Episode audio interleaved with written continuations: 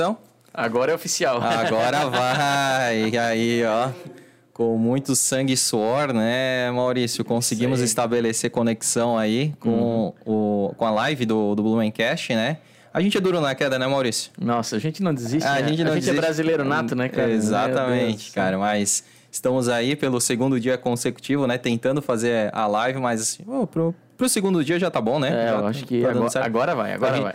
Saindo de ontem da live, a gente achou, meu, nunca, vai, nunca mais vamos fazer, tentar fazer live, né? Hoje é real oficial ao vivo. Exatamente. E é, né, a gente quer agradecer imensamente os nossos parceiros, nossos amigos, o Guilherme Nau acabou de sair daqui, o seu amigo que a gente acabou de conhecer, o Carioca, né? Carioca. Galera aí do canal Capivara Godofredo, a gente É. né, já conversou com, com, com o Nau aí, foi muito legal o episódio com ele.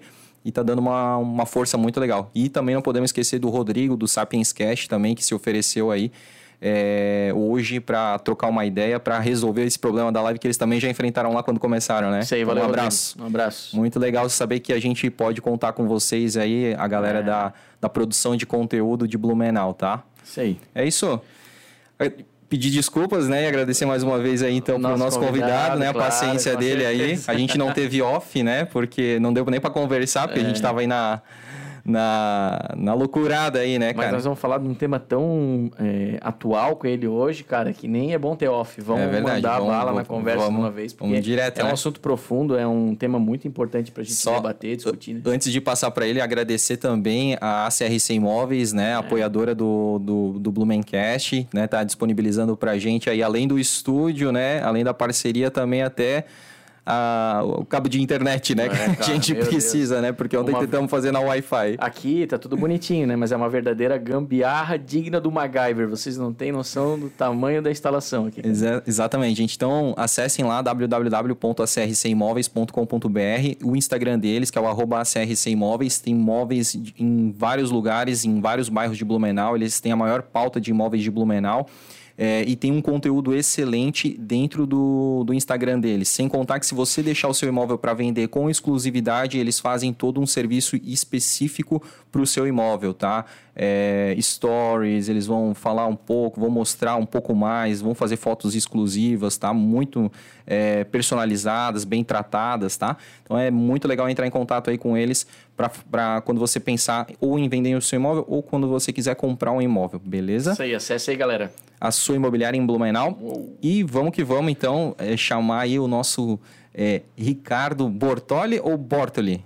Como quiser pronunciar. Ah, Você não tem- não Bortoli, tem erro. Bortoli. Bortoli? Então, o Ricardo aí, é, pelo que eu já olhei nas redes sociais dele, é professor, mestre, doutor, realmente vem com um currículo cheio aqui para poder passar bastante conhecimento pra gente hoje. Tenho certeza disso. E a gente vai falar aí de um tema muito atual, né, Oh, Maurício? Você estava comentando no começo ali, que é a questão da violência doméstica, né, Ricardo? Vamos, vamos, vamos conversar um pouco a respeito disso, né? Então, primeiramente eu gostaria de agradecer pela oportunidade de estar aqui com vocês, que né, pelo convite, é, parabenizar pela iniciativa, né, pela coragem também de trazer um tema tão complexo, É. né, e também que faz parte do cotidiano, né, Infelizmente, né? famílias.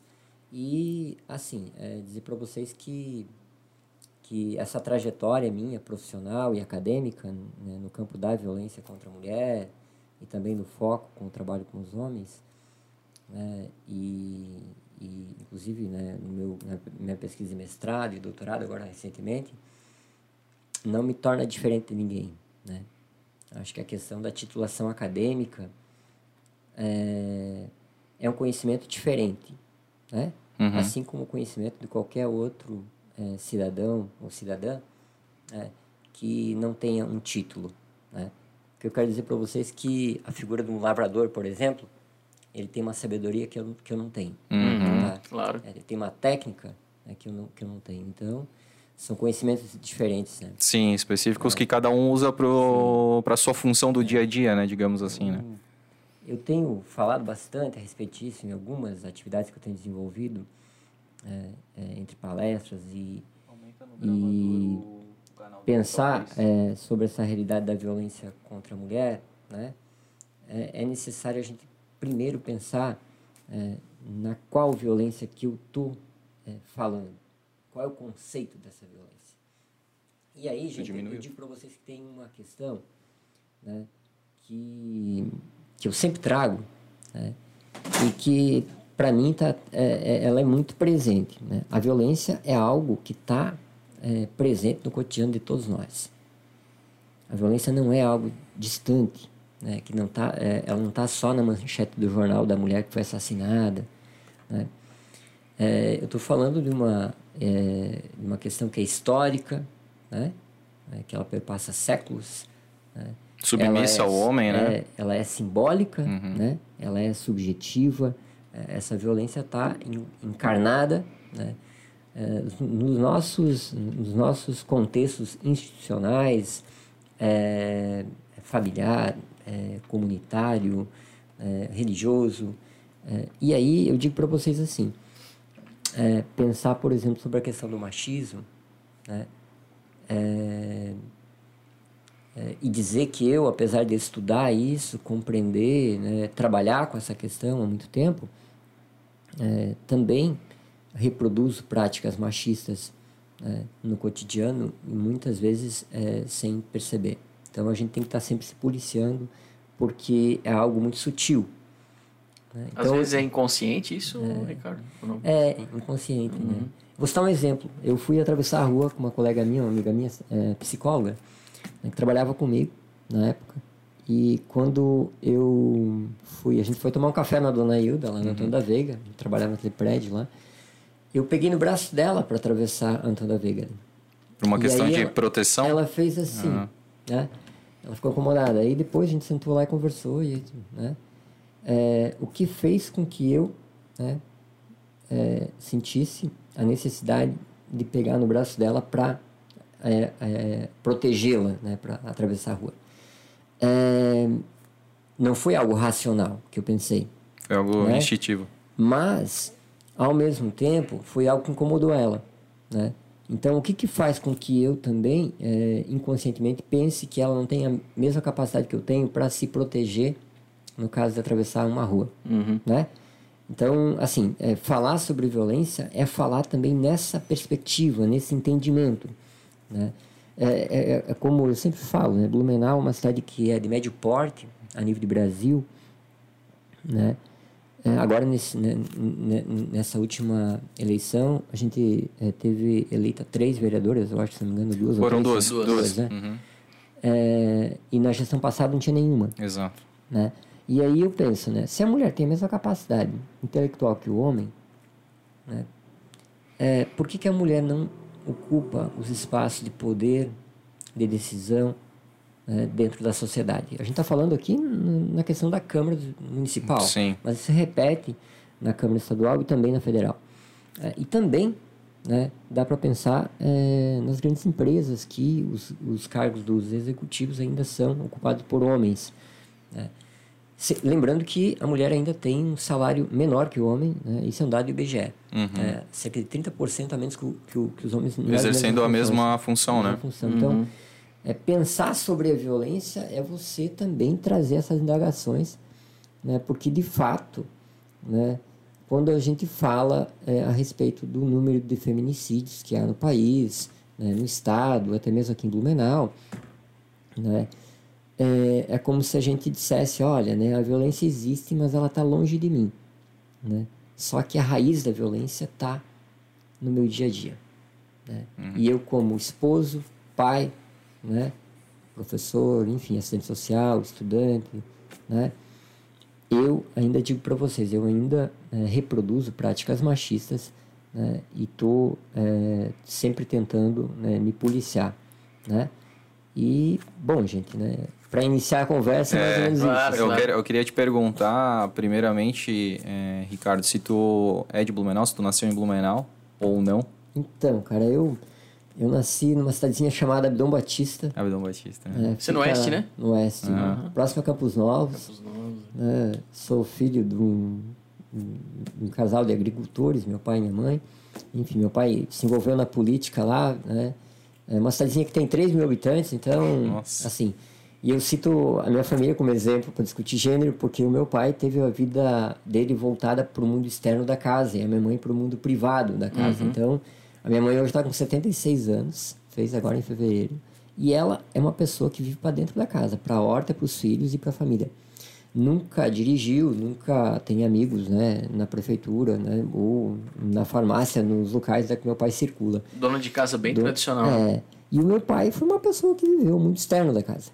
E aí eu digo para vocês assim, a minha mãe não exerceu a capacidade, tá, as suas capacidades na plenitude em relação ao seu desenvolvimento quanto pessoa. Uhum.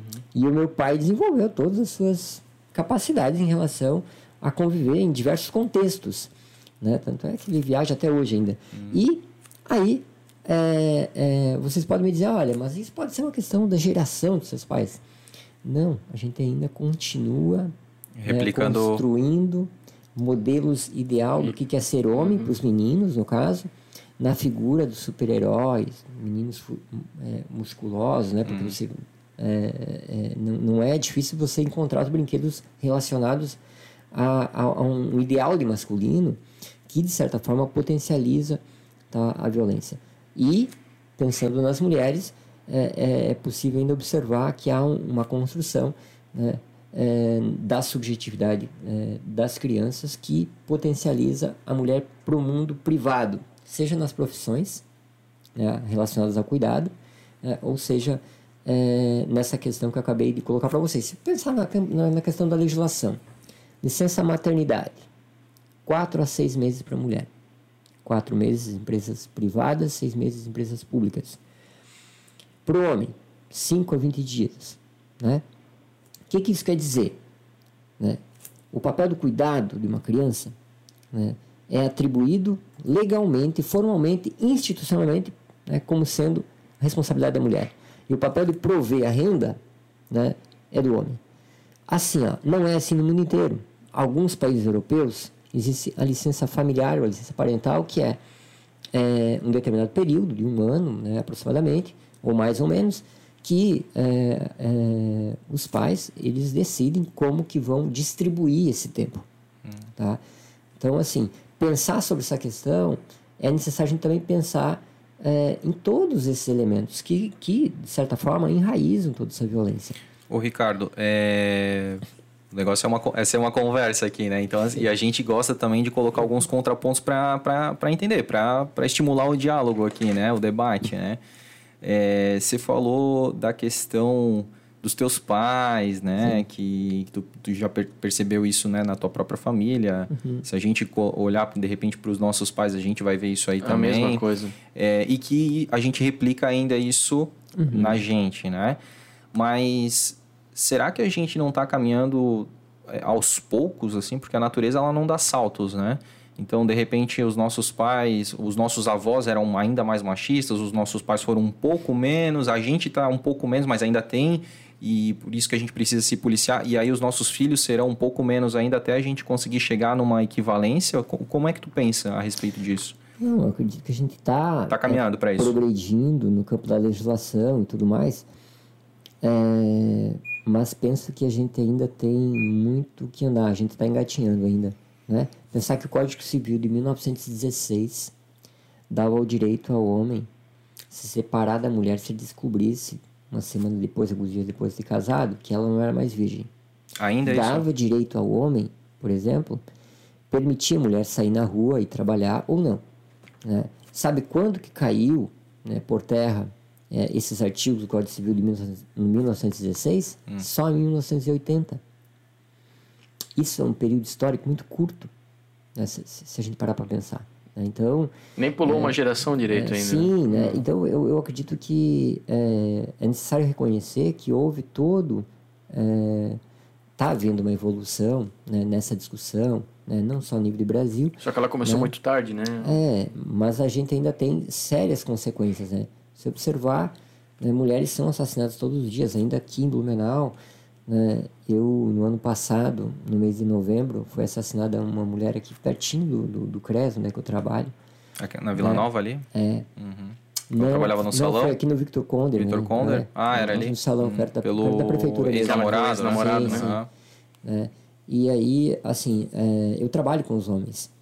Né? Trabalho com os homens é, em virtude de também compreender que esses homens também precisam de um espaço para poder ressignificar essa atenção em relação a, a qualquer conflito ou, ou, ou, outra situação dentro de casa que tenha potencializado essa questão da violência. Uhum. Isso Agora, que... Ah, pode falar, pode falar. Tu, tu falou, né? Ah. Assim, é, realmente, tu tens que me perguntar porque eu sou eu começo a falar e não paro mais. Né? não, a gente. Esse tema, tema que tá muito encarnado em mim, ah. enfim, então eu, eu sou. E tu costuma dar é. palestras? Sim, sim, é. eu tenho. É, enfim, eu sou assistente social dentro da ah. prefeitura já uhum. desde 2003.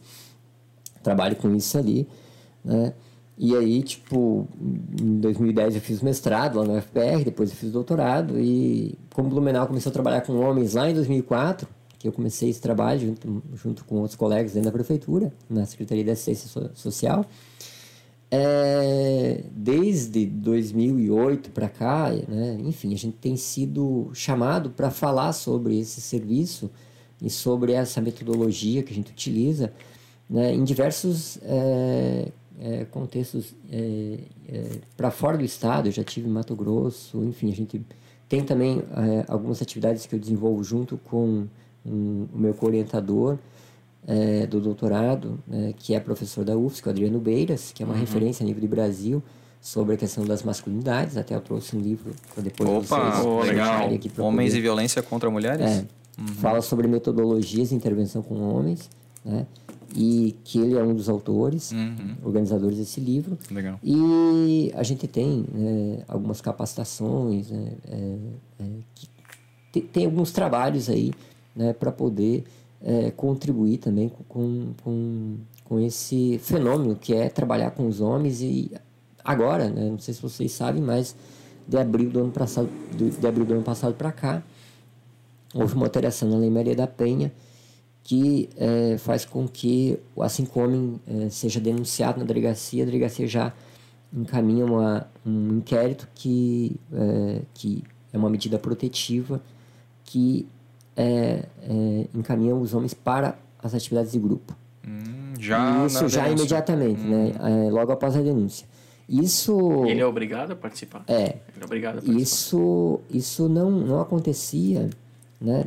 A nível do Brasil, né? Isso não acontecia porque a lei ela, ela dizia que os homens poderiam ser encaminhados, mas os juízes entendiam que era depois da, do processo julgado. Uhum. E há um problema no fórum porque é, existe, né, não sei se vocês devem saber, mas é, grande parte dos processos que são abertos não, não chegam a ser julgados porque eles prescrevem. Poxa. Tá? Acima de 50%. Caramba. Tá? Eu, fiz uma pesquisa de doutorado é de 103 processos. É, 58% deles prescreveram. E prescreve em quanto tempo, Ricardo? Três anos. Três anos. É é, assim. E porque em Blumenau, assim como grande parte das cidades brasileiras, não tem um, uma, uma, uma vara específica para a violência doméstica.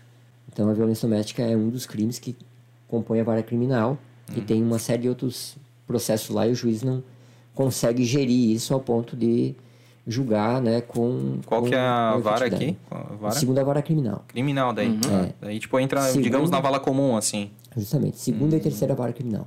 Uhum. E aí, assim, ó, o que que acontece, né? É, é, Blumenau saiu na frente com o trabalho com os homens autores de violência, porque a gente começou lá em 2004, não existia nem Lei Maria da Penha. Olha. Tá? Então, no Brasil, na época, tinha em São Paulo, no Rio de Janeiro e Recife, né? através de institutos. Um instituto NOAS e outro era... Ai, meu Deus, esqueci. É uma ONG, né? é, que também trabalhava com homens e desenvolvia grupos reflexivos né, com homens autores de violência. A gente sempre teve o objetivo de possibilitar esse espaço para fazer com que as pessoas conseguissem ressignificar né, os, seus, os seus entendimentos né, do que é ser homem, né, no sentido de desconstruir é, esse machismo né, é, consolidado, enfim, encarnado né, nos homens. E aí, é, é, eu percebi que tinha poucos estudos na época, né? porque também, como assistente social, eu queria qualificar aquela ação. Né? E eu percebi que não tinha praticamente estudos né, a nível do Brasil, e eu falei, não, vou estudar esse negócio. Então, eu fui para o mestrado, não com o objetivo de depois ir para a área acadêmica, depois acabei indo né, é, é para a área acadêmica, mas eu fui com o objetivo de compreender mesmo o fenômeno da violência a partir do olhar para o homem. E aí eu, eu fiz a minha dissertação de mestrado, está publicada, se, vocês, se alguém tiver, é, quiser ter acesso, é só colocar meu nome completo, dissertação vai aparecer lá. Foi na Sociologia da UFPR, e lá eu trago é, os dados desse grupo entre 2004 a 2014 e também faço é, uma coleta das narrativas dos homens sobre a prática da violência.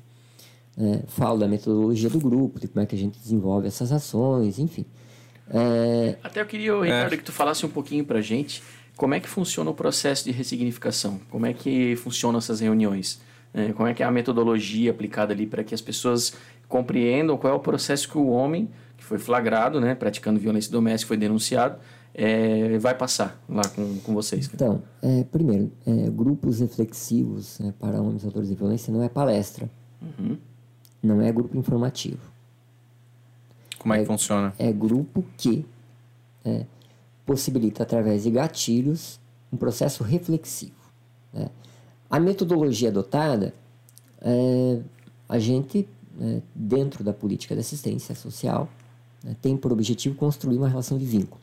Então, baseado nos estudos de Paulo Freire é, é, o, é, e também outros autores, como o Goffman, por exemplo, é, que fala sobre é, a interação simbólica do espaço físico, é, a gente organiza o espaço né, e faz uma acolhida, seja na entrevista de acolhida ou, na, ou, ou no, no, momento do grupo, é, um espaço em que os homens também se sintam é, pertencentes àquele espaço, um espaço onde é eles também consigam se perceber enquanto sujeitos, enquanto pessoas, tá? é, assim, se dirigindo a eles não como um bandido ou como um homem que cometeu uma violência, né? mas como um, sujeito que está ali para poder também é, compartilhar é, as suas dores, né? o, a sua percepção, o seu olhar a respeito do que é ser homem, e na medida do possível a gente vai é, é, produzindo esses gatilhos. Olha só, né? metodologias distintas a gente utiliza né? desde vídeos curtos né? que falem sobre masculinidade, paternidade, violência, Lei Maria da Penha, né? sexualidade, pornografia, enfim, é, até é, trabalhos com subgrupos né? que falem, por exemplo, qual é a representação que se dá para o trabalho né? É, do homem é, e da mulher. Né? Para que eles consigam fazer isso, eles apresentam e aí eles trazem de forma bem, bem, bem objetiva e a gente é, traz indagações. Olha, mas será que a mulher não pode fazer isso também? Será que o homem também não pode fazer isso? É, então. Deixa eu te assim, perguntar, o, a, é, é, é, essas reuni são reuniões presenciais? Então, é. esse grupo, como acontece lá desde 2004, né? Uhum. Até 2014, era totalmente voluntário. Os homens, a gente fazia busca ativa, convite, e os homens participavam. Tinha uma boa adesão, Ricardo? Sempre teve adesão. Uhum. É, para falar a verdade, os dois primeiros grupos não vieram ninguém. em 2004. No começo é sempre assim, né? Aí o que aconteceu? A gente fazia é, à tarde e convidava eles através da, da esposa deles ou da mulher que foi lá fazer a denúncia, né? uhum. né? E aí o que que acontece? A gente começou a fazer visita domiciliar e atendimento e um trabalho de mobilização e busca ativa, tá? Para convidá-los. E também fizemos grupos durante a noite, naquele período, naquele, naquele momento né, que a gente iniciou. E é, é, essa atividade persistiu até no ano 2014. Dez tá? anos fazendo assim. É, em 2014, né, aqui em Blumenau tem um comitê de enfrentamento às violências, é, às, às múltiplas formas de violência contra a mulher, contra o idoso, contra a criança e tal. E nesse comitê também fazia parte, faz parte do Ministério Público. E numa das reuniões do comitê, em 2014, junto com uma promotora de justiça chamada doutora Maristela, ela sugeriu então que a gente conversasse com o juiz para que o juiz encaminhasse os homens que chegassem até o fórum, devido à situação de violência é, é, é relativas à Lei Maria da Penha.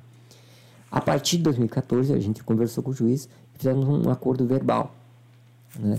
Entre Secretaria de Assistência Social e Tribunal de Justiça. E os homens passaram a ser encaminhados para é, o grupo de homens através das medidas protetivas. Compulsoriamente. Já, compulsoriamente. Hum. É, medidas protetivas e processo julgado são questões diferentes, né? Mas o juiz já tinha esse entendimento.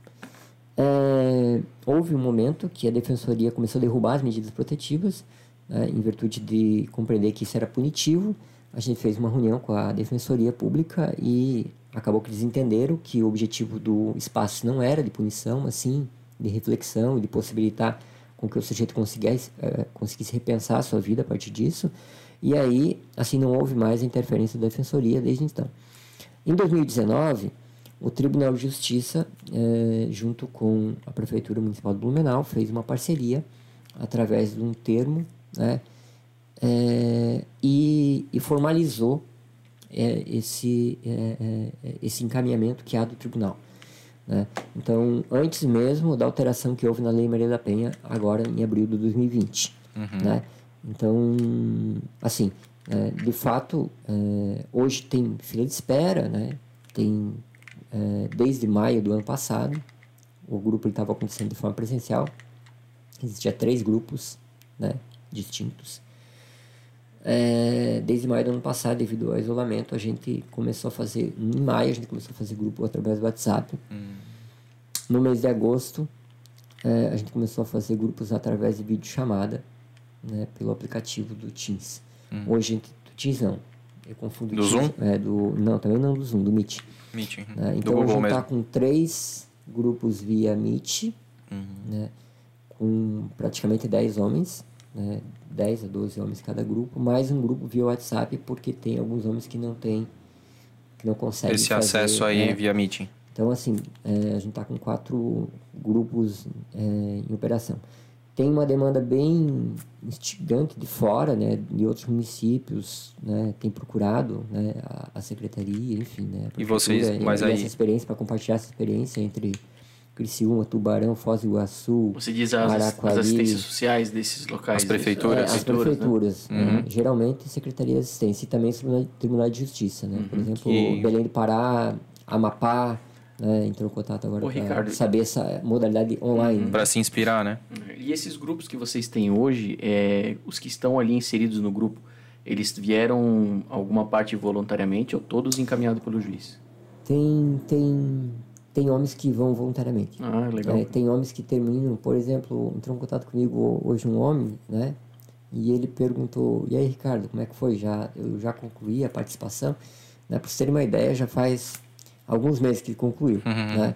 Então, assim, eles é, também, muitos deles, mesmo concluindo, eles permanecem é, e, e, demonstram esse interesse de estar, tanto no presencial quanto no online. Né? Por quê? Se você parte da, da, da, da, do, assim, do entendimento que aquele espaço é um espaço onde é que se constrói vínculo, eles também é, produzem né, uma identidade daquele grupo. Então, é, as conversas que tem ali não se tem no bar, não se tem dentro de casa. Uhum. Né? Então, é uma forma deles também conseguirem é, se nutrir, uhum. digamos, né? E um dado que é positivo é que muitos dos homens também, quando saem do grupo, né, quando concluem é, e deixam de participar, quando acontece algum conflito ou alguma questão relacionada né, à convivência familiar, eles procuram um serviço. Né? Então isso é um dado importante. Agora é Mas tu diz assim, Ricardo, é quando há uma recorrência da violência doméstica é, por parte deles? Por parte deles. Eles que vêm procurar Eles daí. que vêm procurar. Como se fosse uma recaída não, mesmo. É, não, como se fosse um, eles vêm, eles vêm procurar para ter uma orientação. Sim, mas no é, caso eles. De haver uma, uma violência é, ao ponto de ser denunciado. Hum. Ah, tá, é, ali, tá, tá, ali prestes a explodir é, alguma ah, coisa e ele tá, vai lá. Tá. Antes de, de, de, de, ver as vias Sim, de fato. Ah, tá, tá, tá. É, é, eles também. É, é, o, na verdade, o que acontece é que isso é resultado do vínculo que eles têm com, com o serviço, e isso faz com que eles procurem o serviço e também, no meu entendimento, isso evita com que outras violências também ocorram. Uhum. Né? É, mas vale pensar que o trabalho com homens autores de violência ele está no topo da pirâmide, né? Então, para diminuir o número de, de feminicídios, né, tem que trabalhar nas escolas, tem que trabalhar né, em todos os espaços possíveis, né, porque esses homens que chegam até o grupo, eles são construtos deste meio. Eles não vieram, não caíram de paraquedas aqui, nem, nem vieram jogados numa nave espacial. Mas... E tem, tem outra questão que sempre pega quando a gente discute sobre isso, é que por mais que hoje nas redes sociais, na mídia em geral, é, se apoie muito a mulher em relação à denúncia, né? Uhum. Só que a gente sabe que tem muitas denúncias, a gente vê que os casos aumentaram muito nos últimos tempos, porém, na realidade é muito mais do que isso. Muito Só que muitas mulheres se calam, né? É, essa fonte da quietude da mulher em relação a isso, tu acha que vem da onde? É da criação, é da cultura? Ou o que poderia ser feito talvez para ser potencializado a mulher de ter mais voz e realmente correr atrás da, da, da, da defesa dela, né? Então, Maurício, né, isso aí é uma hipótese da minha tese de doutorado. Né? A hipótese é que é, o sistema de proteção entre os operadores do direito, entre delegacia, promotoria e judiciário, acaba que muitas vezes reforçando, é, a, reiterando a violência. Uhum. Por quê? É, assim, né, uma mulher que procura a delegacia para fazer uma denúncia, né, os dados da minha tese é, falam, por exemplo, de 103 processos, 25 deles, o homem foi chamado para depor até, até 20 dias depois do registro do BO.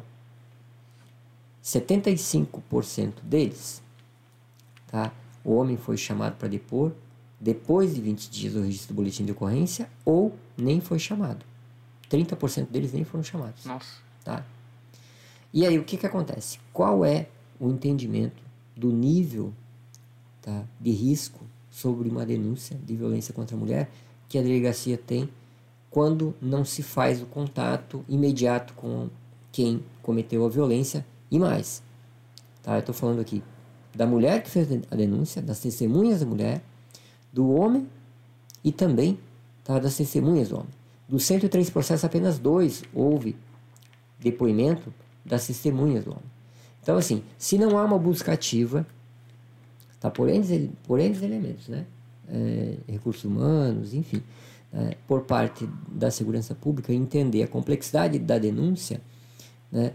para poder ter uma ação que seja mais é, de cunho protetivo, né? seja no caso prender o homem ou levar a mulher para um lugar seguro, que é o que preconiza a lei, né? Se vocês pegarem lá o artigo 12 inciso 3 e 4 da Lei Maria da Penha, vai dizer que a autoridade policial deve é, coletar o depoimento da mulher, do homem, né, e também das testemunhas de ambos. Né? Porém, você percebe que isso não acontece de forma, é, de forma que seja imediata. Uhum. Tá? E aí, assim, é encaminhado um inquérito, é instaurada uma medida protetiva. Muitos dos homens que chegam até o serviço, eles, a maior reclamação deles é o seguinte, tá? Eu nem fui chamado em nenhum lugar. Quem me avisou foi o oficial de justiça. O oficial de justiça não explica, né? Ele só diz, ah, tu vai ter que sair de casa e cumprir uma de determinação judicial de afastamento e vai ter que cumprir a participação no grupo de homens e tal. Então, é, eu digo que isso é um dos grandes empecilhos que há, é, que interfere, Maurício, né, justamente nessa questão, porque muitas mulheres talvez não se sintam seguras tá, em denunciar, é, uma vez porque talvez não percebe que o processo também corre rápido, né, porque se boa parte dos processos prescrevem, é, um processo que não dá em nada, né? De certa Sim. maneira, Apesar o sistema... que é chamado, né, e tal. É, então, é, o que, que leva com que uma mulher não denuncie? O que, que leva com que uma mulher não faça a denúncia, né? É, ainda, no meu entender, é, é, as dificuldades que a rede tem, uhum. né? E de, de construir é, mecanismos de, de, de, de ser efetivo. É, Parece que, fica em, parece que é impune, né? Parece que é, é, e não é uma questão da legislação, porque a legislação existe, a lei é clara. A aplicação tá? da lei aqui. O sistema é. que não funciona. Então, e, e aí eu digo para vocês, assim, eu citei aqui o caso né, da delegacia de judiciário que foi dois, dois do, da promotoria judiciária que foi dois, dois é, duas instituições que eu estudei na minha tese, uhum. né? Entender que, por exemplo, né, o parecer é, desses 103 processos é, se eu não me engano, 23 deles, o parecer do Ministério Público estava como o processo foi arquivado por desinteresse da vítima. Né? Mas ela, e aí, o desinteresse ela é denunciou é e depois... não compareceu na audiência. Uhum. Agora, assim, uma mulher que denuncia tá, e que, que tem um processo judicial, cara, tem um risco de morte ali. Tá? Ela vai lá porque ela tá morrendo de medo. E aí, o que que acontece? Se ela tá com medo, ela não fica com o mesmo número de celular, ela não fica no mesmo endereço, ela, ela, ela, assim, ela se protege da forma dela, certo? Para não morrer.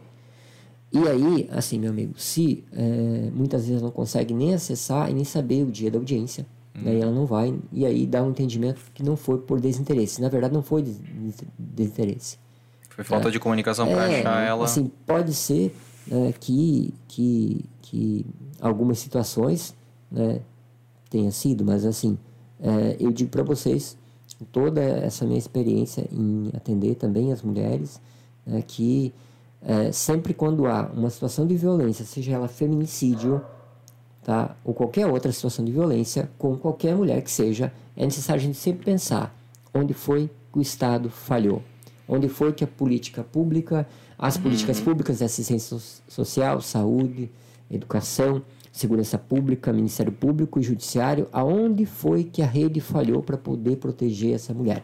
Ô Ricardo, e você comentou agora, né? A dessa, dessas cento e poucas ali, 23, foi por desinteresse, mas não é necessariamente por desinteresse, uhum. e sim uhum. uma falta de comunicação, né, de chegar essa informação da audiência para ela poder ir, porque ela tenta realmente né, sumir de todas as possibilidades do companheiro ou do ex-companheiro dela encontrá-la, né?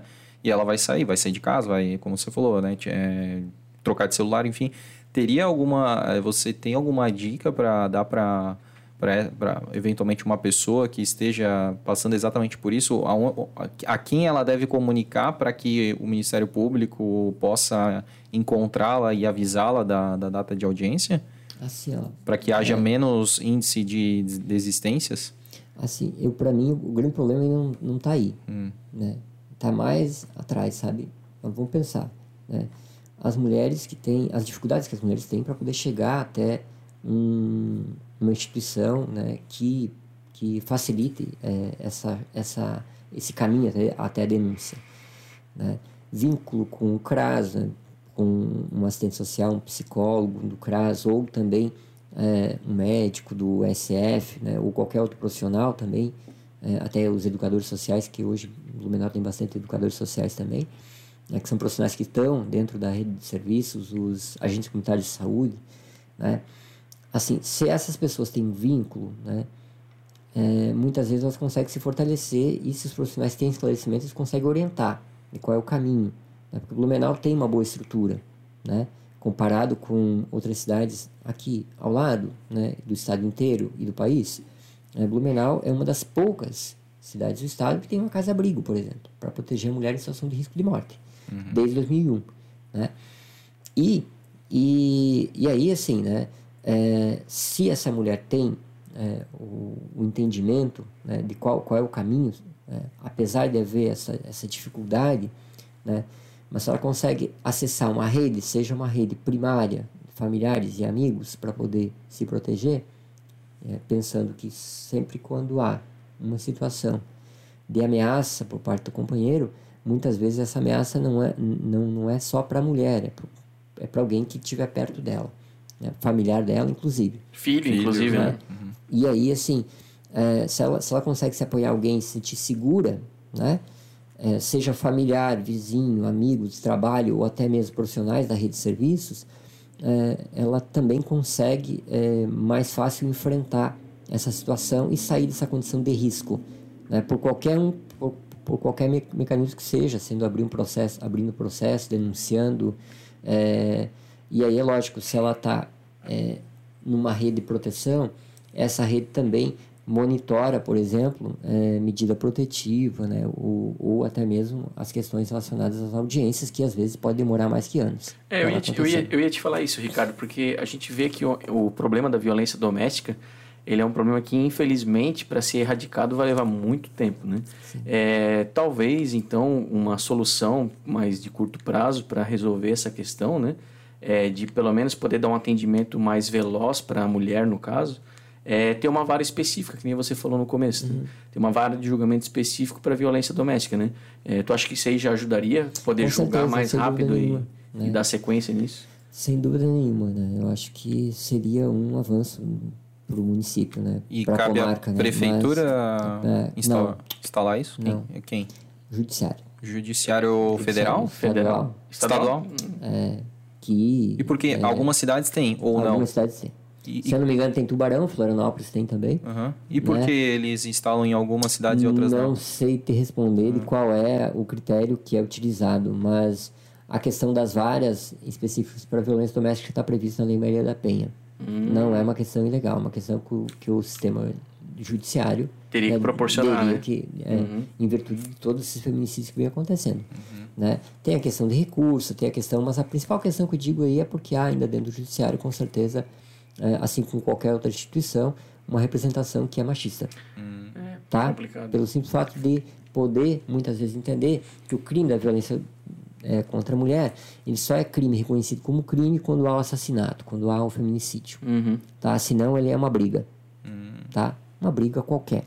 Né? E aí, assim, é, é, e aí tá um, um, um, problema que faz com que as mulheres tenham maior dificuldade né, de acreditar no, no sistema. Mas, para que a gente consiga valer, fazer com que a lei seja edificada, né, seja implementada, de fato você tem que é, utilizar os sistemas né, de proteção, Polícia Militar, Polícia Civil, né, 190, Polícia Militar, ou a, de, a, própria Delegacia de Proteção à Mulher, que agora vai ter uma estrutura nova, estão reformando aqui um prédio que é alugado aqui na, no Victor Conde, uhum. né, é, que, é, segundo é, os profissionais que trabalham na delegacia, vai ter um espaço mais acolhedor, né, que também tem todo um diferencial em relação a isso, né, no processo da denúncia, e eu acho que essas ações, assim, elas qualificam, né, mas é, é, não há uma solução a curto prazo. É, se não tiver é. celeridade, vai ficar uma sensação de impunidade para a mulher. Aí a mulher vai ficar cada vez mais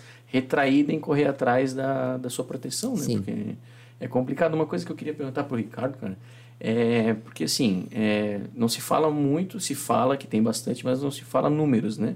O número de denúncias de violência aqui em Blumenau é muito alto, tem mais ou menos uma, uma métrica aí que tu lembre ou não, Ricardo? Olha, medidas protetivas... Por é, mês? Por exemplo, por ano, 400, por ano. 500 medidas protetivas. Nossa, é muitos. E olha que não são todos os processos da Lei Maria da Penha que são emitidos medidas protetivas. Foi de 400 a 500 ah, por ano, ah, mais ou menos. Nossa, é muita coisa. É. E muita gente, muitas mulheres procuram a casa-abrigo. Sim, né? a casa-abrigo, recentemente eu, eu, eu, não trabalho com a casa-abrigo, né? Uhum. Não, é, apesar que é um serviço da secretaria, mas tem oito quartos né, equipados para mulher levar os filhos também. Uh, e recentemente eu fiquei sabendo que estava cheia. Né? Hum. Tem uma cozinha industrial, as mulheres entram lá, não tem uma data limite para sair, então vai ficar lá até as assistentes sociais e psicólogos também que atendem, a equipe que atende, uhum. construir um caminho né, para ela sair de lá é, com, com segurança, uhum. né, para poder continuar a vida, enfim. E essa é. casa ela não tem, ela não pode ser revelada o, não. o endereço, né? É, para a mulher acessar essa casa tem que ser através do 190, a polícia geralmente leva uhum. no momento que a mulher faz a denúncia, né, ou ela chama, né, para uhum. poder é, pedir socorro. O atendimento da polícia em si ele é ágil, né? Em Sim, relação a polícia, casos de violência doméstica, né? A polícia militar, né? Através do 190 e também tem a Rede Catarina, né? Que, uhum. ela, que ela atende é, em horário comercial. Ela fiscaliza é, medidas, o é cumprimento é, das medidas protetivas. É importante que tu fale isso, Ricardo, porque tem, apesar de hoje a gente viver na era da informação, né? É, tem mulheres que eu acredito que não saibam o caminho que elas devam percorrer para poder fazer uma denúncia. Ah, estou sofrendo, estou sendo coagida, estou sofrendo uma violência doméstica, o que, que eu faço? Uhum. Qual é o primeiro passo que eu devo tomar? É realmente procurar a polícia ou tem algum órgão que vai trabalhar isso de alguma maneira diferente? Poderia ir direto é, para assistência, assistência social. social. Poderia. É? Assim, ó, a orientação que eu dou é que se, se alguma mulher, né, que tiver tendo acesso, né, a, a essa conversa aqui, né, e que estiver passando por uma situação de sofrimento, de abuso, né, é, e de violência, que pode, é, na medida que se sentir à vontade, é, se abrir com algum profissional de preferência ou alguém de confiança que possa orientá-la a buscar o caminho mais adequado para poder enfrentar aquela situação. Hoje na cidade tem sete CRAS né, e também tem todos os ESFs que têm profissionais da saúde e da assistência social que podem fazer essa orientação de qual é o caminho né? E tem os CREAS, né, que são os dois centros especializados né, de atendimento é, também a, a, questão da violência contra a mulher, que é a demanda espontânea. Né? Um fica no bairro Victor, Victor, Victor Conde uhum. e outro fica no Garcia. É. Né? É, Tu comentou da rede Catarina, né? é, a Rede Catarina atende, a princípio, até o momento que eu estava sabendo, atende é, a fiscalização do cumprimento das medidas protetivas. Elas fazem visitas, são policiais mulheres, eu acho que tem policial homem também, né, que faz esse, esse monitoramento do cumprimento das medidas protetivas. Uhum. né? E ela é instalada também, é instituída em grande parte das cidades do estado. Blumenau tem. É, Blumenau tem, já desde 2000 e, se eu não me engano, 17 ou 18. E, É. e a rede Catarina, ela é acionada de forma automática por algum órgão ou a, ou a mulher também tem que Hum, eu acho que a procurar? Rede Catarina, não. A Rede Catarina é acionada através dos encaminhamentos do, da, Ministério segunda vara, da Ah. segunda vara criminal que encaminha as medidas protetivas para eles mon- monitorarem. Então, eles fazem visitas Uhum. né, para poder ver se a situação está Tá sendo cumprida. sendo cumprida. Uhum. Não sei como é que, se, eles, se tem outras demandas que eles também estão atendendo. Uhum. né? Não tenho essa informação. Ô Ricardo, e a Secretaria de Assistência Social, ela faz algum trabalho específico dentro das escolas de ensino fundamental, de ensino médio, para tentar trabalhar essa questão na base ou não? Ou não? Ou isso é exclusivo da Secretaria de Educação? Vocês não têm alguma colaboração entre as secretarias ali nesse sentido?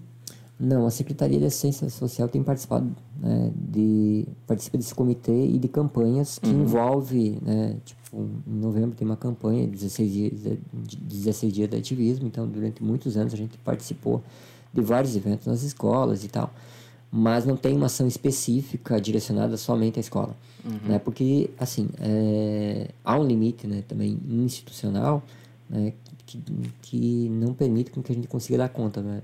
Veja bem, quantas escolas tem no município? É, muita. é. E se você pensar nessa questão, Falta pessoas né? é, teria que trabalhar também com os próprios professores, né? para poder trabalhar isso também dentro E para das, trabalhar o ano das todo, né? matérias, né? Porque discutir gênero, por exemplo, é uma questão que é necessário né, discutir de forma que consiga orientar essas crianças também a respeito dessa construção do machismo, né? Que produz a violência. Porque o que a gente está falando aqui é algo que é que, que tem muito a ver com a nossa vida, com o nosso dia a É, dia. até né? para as crianças poderem compreender o que, que acontece dentro do lar delas, né? Sim. Elas identificarem essas situações e apoiarem até as mães em situações, né? É, às vezes há, há um entendimento que a violência ela é naturalizada como sendo algo né, Normal. da- normal. Então, uma criança que sofreu violência na infância, na vida adulta, se ela sofre violência, ela não vai ter um estranhamento disso. Então, muitas né, das pessoas que estão passando por uma situação de violência crônica não têm é, o entendimento que o que estão vivendo é violência. É, Oh. e às vezes é, isso, isso é bem difícil, por quê? Porque se a mulher não entende que está sofrendo violência, como é que ela vai efetivar a denúncia? Né? Como é que ela vai enfrentar? Né? E assim, né, eu falo de uma violência que é mais sutil, ela é psicológica, muitas vezes não aparece, né? E Isso foi que essa- psicossomado na infância É. e foi indo carregado para a vida adulta. é, e isso pode ser também é, pode ser mais maléfica do que a violência física. Pior do que a morte física é a morte simbólica que faz com que as pessoas não se sintam gente, Uhum. tá? Então tem um livro do Pierre Bourdieu chamado Poder Simbólico que ele fala um conceito de violência a partir de um- uma perspectiva ampla. Então tu entende violência através de algo invisível, sutil, subjetivo, irracional, tá? Cara, assim, é, é, é, é isso que enraiza né, todas as outras formas de violência, porque é, a violência é, na verdade, algo presente no cotidiano, né, historicamente falando, em todos os contextos. Né? Se vocês observar né, toda a nossa infância, a infância dos nossos pais, nossos avós, né, foi retratado de violência. Então, desconstruir isso é um processo. né, E a gente está começando no topo da pirâmide. Eu sempre digo assim: não trabalhar com os homens autores de violência, não trabalhar né, na perspectiva de entender a construção né, destas masculinidades com potencial para agressividade, tá? É, se a gente quiser enfrentar o fenômeno da violência contra a mulher, não trabalhar com esses sujeitos é a mesma coisa que você secar o chão com a torneira aberta. Tá? Então não, não dá para continuar assim. Né? Para trabalhar no processo de enfrentamento das violências, não basta ter só uma vara específica para atender as mulheres que são vítimas de violência. Né? Que, que, É um esforço né? conjunto de toda a sociedade. né? É, é, então por isso que vocês trazer esse tema para discutir, né, para poder apresentar para a galera, é fundamental, porque a gente, Ah, com a- a, a gente tem que começar a se implicar com isso, sabe? Sim. Eu, eu vou pelo meu exemplo de, de vida pessoal, cara, que meus pais se separaram quando eu era muito novo, quando eu tinha sete anos, né? É, foi uma decisão da minha mãe e ela assumiu a bronca, assim, né? Tomou frente, foi fazer a vida dela, junto com os dois filhos, eu e meu irmão, e ela foi pai e mãe, né? E eu tive muito exemplo dela desde pequeno, que é no diálogo que a gente resolve as coisas, né? E eu tenho hoje uma filha de dois anos e nove meses. E mesmo ela assim, sendo, tendo muito, sendo muito geniosa, mesmo com dois anos e nove meses, eu converso muito com ela. Eu não altero meu tom de voz, eu não grito com ela, eu sou tento ser o mais pacífico possível, porque eu sei que isso vai interferir muito lá na frente, muito mesmo.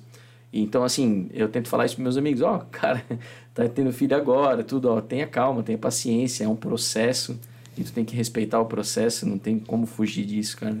E, cara, curte teu filho.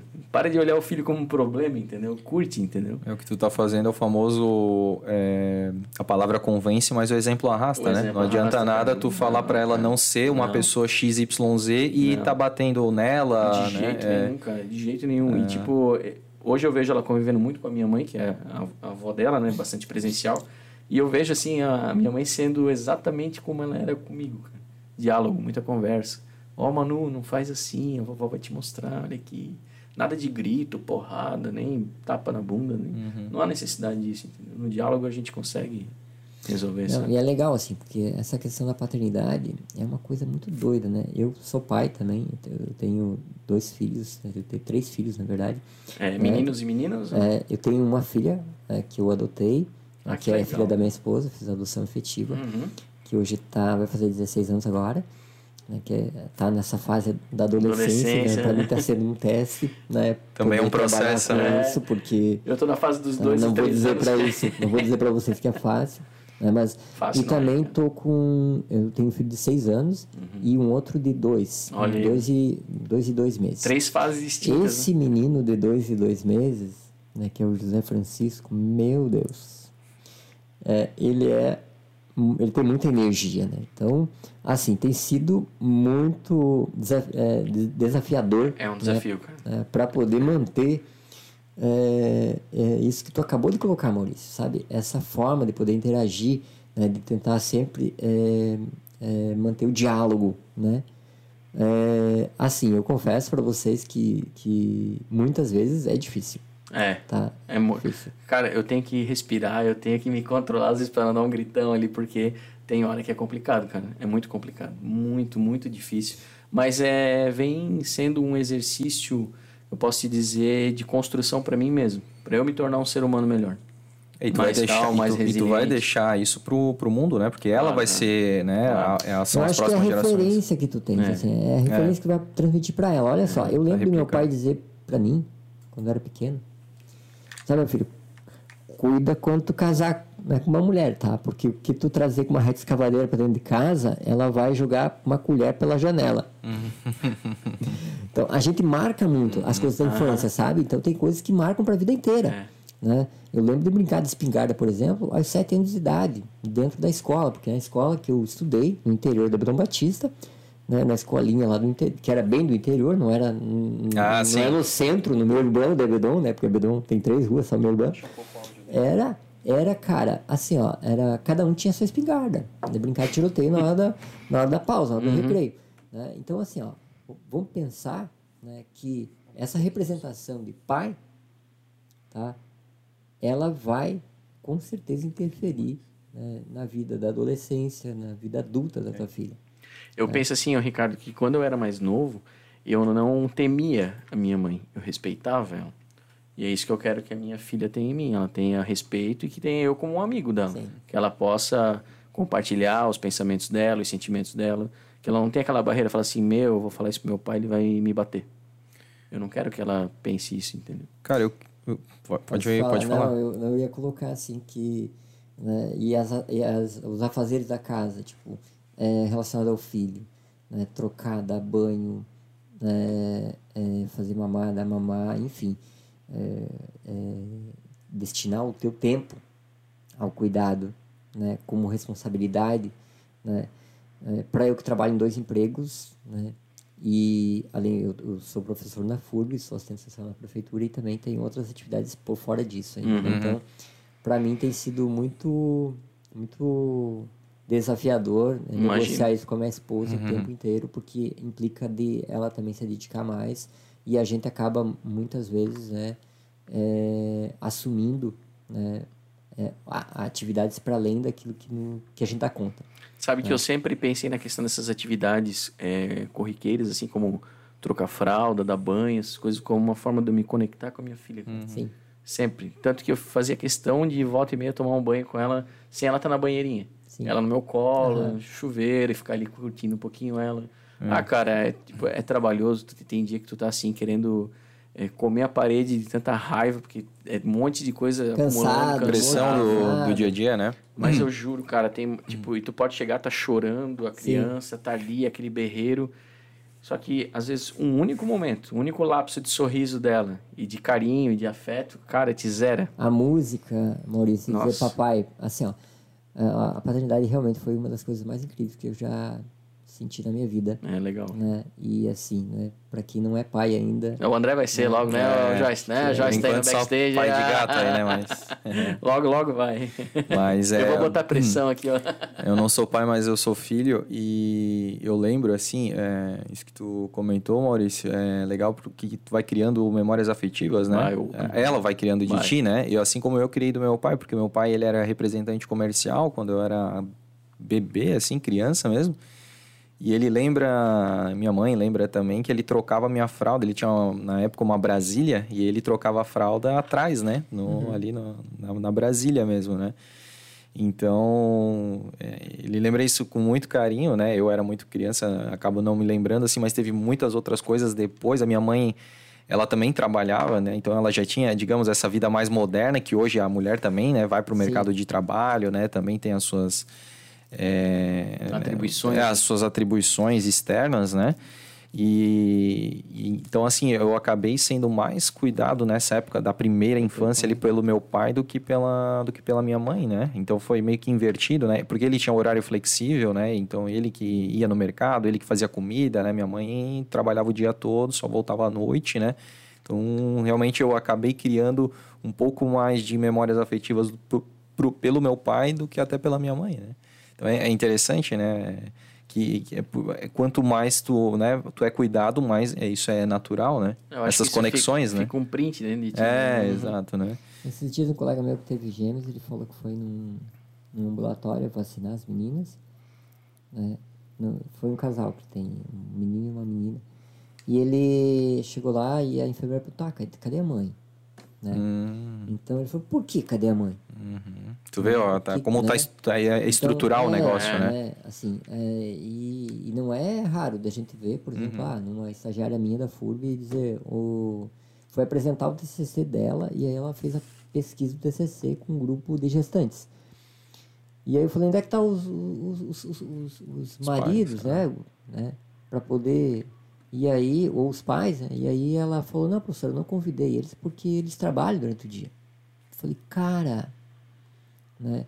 Pensar num grupo de gestantes é pensar na, na- em atribuir a responsabilidade do cuidado para ambos né, os pais. Então você não pode centralizar isso em cima da mulher, porque senão você vai estar, mais uma vez, né, contribuindo né, para que a mulher seja responsabilizada pelo cuidado. Mas aí, né, Ricardo, pô, a gente entra num, assunto bem delicado, né? É, porque eu acredito, e, e até vou te perguntar, eu acredito, mas eu vou te perguntar.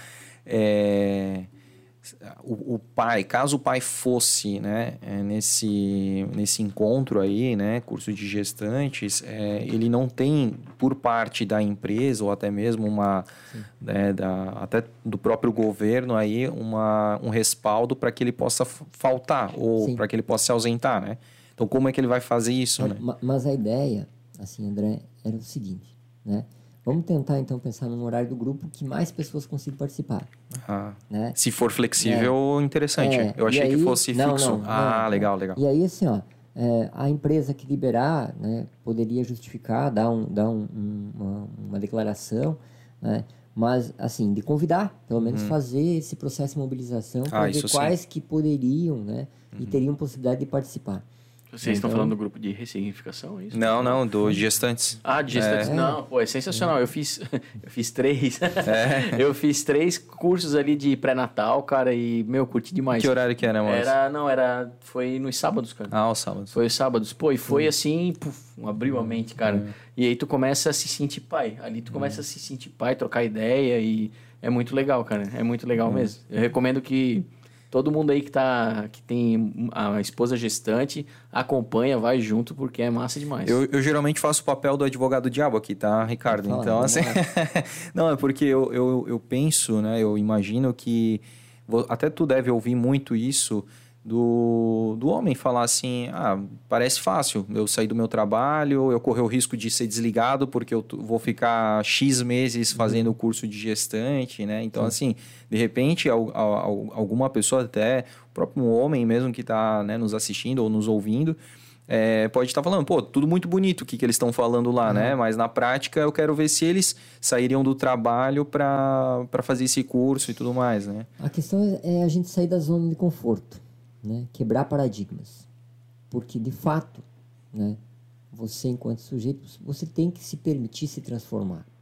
Você não pode ser uma era do continuismo. Pô, eu arranjo né? desculpa até pra não só. fazer atividade física e não cuidar direito da minha alimentação, cara. Imagina, tipo, fazer um. Ah, vou lá fazer curso de paternidade. Agora que nasceu, eu vejo isso aí. É, é eu sempre acho que assim, tem muito, cara. muita resistência, Sim, né? tem, tem.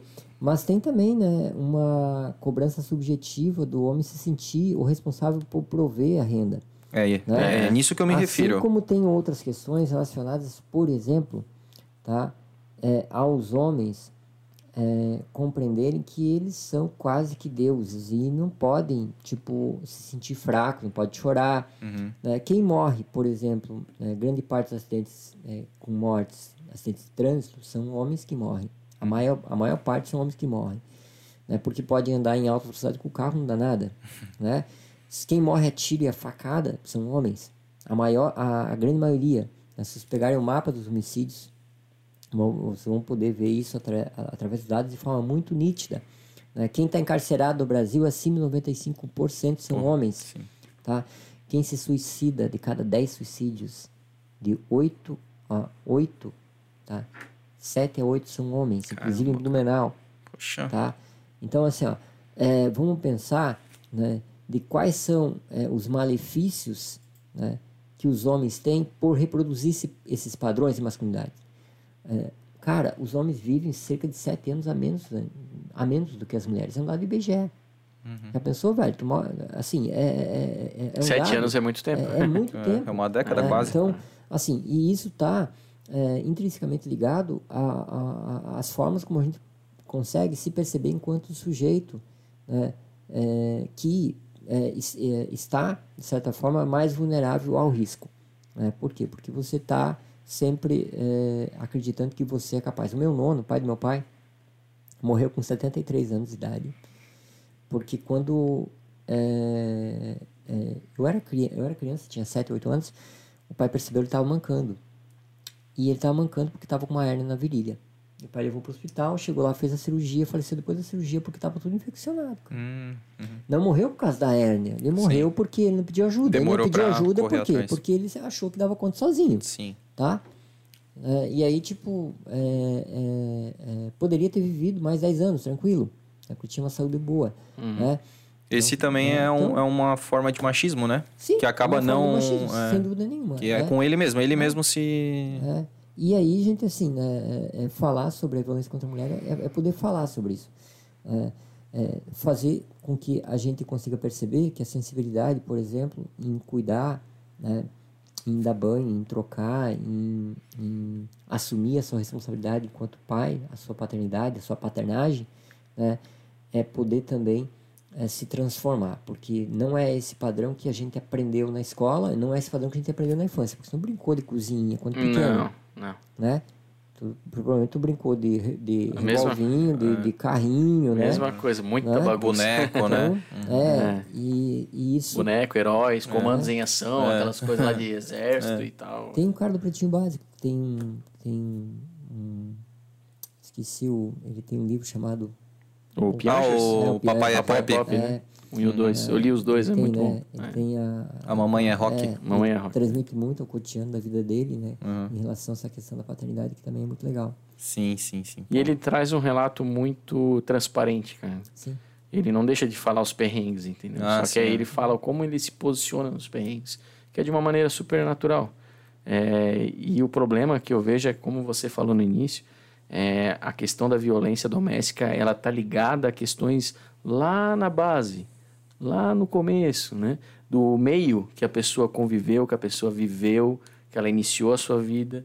Aquilo ali é um processo, né? Que vai, como a gente falou, Sim. psicossomando e se torna um adulto violento, um adulto propenso a ter crise de violência e tudo mais, né? É, por isso que eu ainda questionei se a assistência social tem algum trabalho voltado junto com as escolas e tal, para tentar trabalhar isso nas crianças, para que elas enxerguem isso dentro do ambiente familiar, né? Mas como você falou, é uma questão complexa que realmente abrange uma linha de trabalho é, bem grande. Assim, chegou há dois, três anos atrás, a, a Câmara não aprovou a questão de discutir gênero dentro da, dentro da escola. Uhum. Mas a pegada para discutir gênero seria nesse sentido, no meu entender, né? Para possibilitar com que meninos e meninas conseguissem compreender, tá? Esses padrões de masculinidade e de feminilidade que potencializam a sujeição da mulher, tá? E a construção de masculinidade com potencial para agressividade aos homens, né? Então, trabalhar isso, diluir isso nas disciplinas, com os professores, né? Enfim. Mas eu acredito que ainda é possível. Tem um projeto de Florianópolis que está sendo aprovado agora, se eu não me engano, que é para implementar ações para discutir a Lei Maria da Penha dentro da escola. Né? É uma iniciativa interessante, Uhum, uhum. né? porque tem que ser uma, uma ação contínua. Uhum. Não pode ser só, tipo, ah, paliativa. Né? Tem que ser uma ação efetiva e contínua. Ô, Ricardo, eu tenho uma dúvida, que você está aí trabalhando junto à assistência social aqui há, desde 2004, né? Uhum. É, 2003. é 2003. É, são aí 17, 18 anos nessa área, né?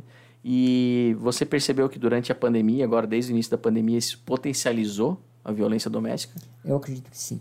Eu, eu vi algumas reportagens falando que aumentou por causa até da convivência, né? Fica, geralmente, a- antes da pandemia, a Isolamento. mulher vai para um lado, né? o homem vai para o outro, só se Aquilo- encontram à noite. Aquilo que era apenas vestígio se realizou, né? Tem vários elementos que provocam também com que essa violência se torne mais intensa. Alcoolismo, dependência química, né? Uhum. Mas também né, tem a questão econômica. Uhum. né? Então, essa apreensão... Né, Essa questão do homem- do homem ter não, que- Não, não ter que prover o lar e tal, toda né? a violência, mas ele pode desencadear a violência física. Uhum. Não quer dizer que, que lá não- já não tinha violência. Já podia ter uma, uma, uma, situação tensa, entendeu? Psicológica. Então, só agravou a situação.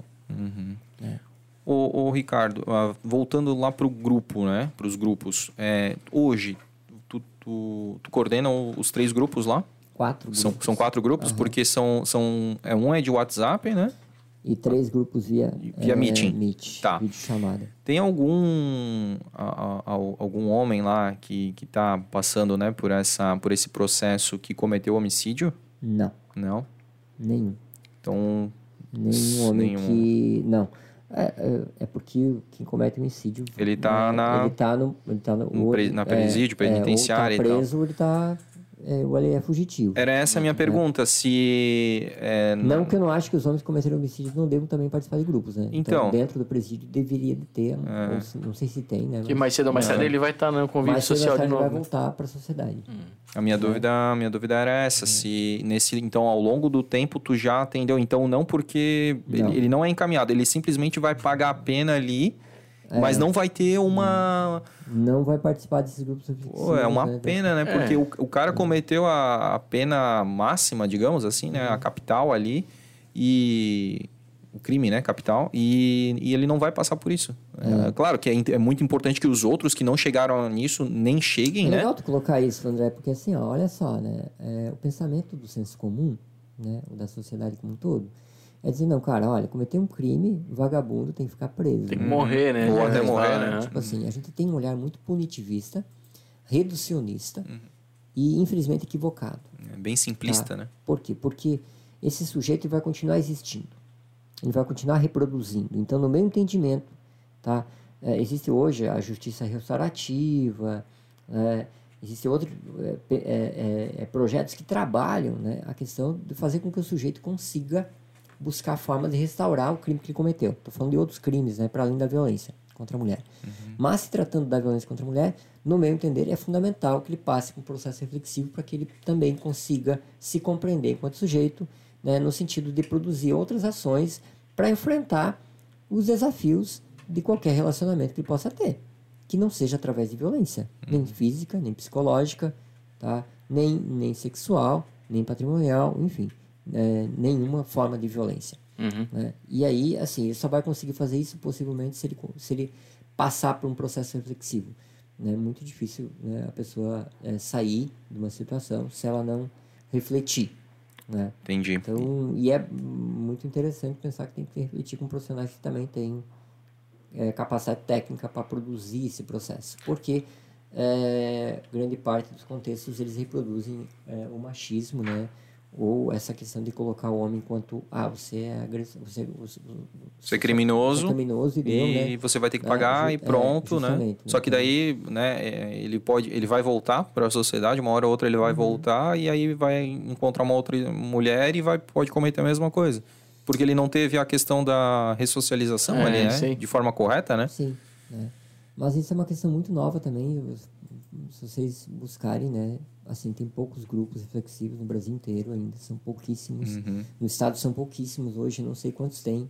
Trabalhando online, eu acho que, olha, eu sei que tem um em Florianópolis só, é, que o Adriano toca, e desconheço que tenha outro grupo reflexivo para homens autores de violência que estão trabalhando de forma de vídeo chamada, que não seja aqui em Blumenau. Legal. É, Ô, Ricardo, você comentou uma coisa antes que chamou atenção e eu fiquei matutando, né? Sobre questão de suicídio, né? Uhum. A gente está falando hoje de questão social, violência doméstica e tudo mais, né?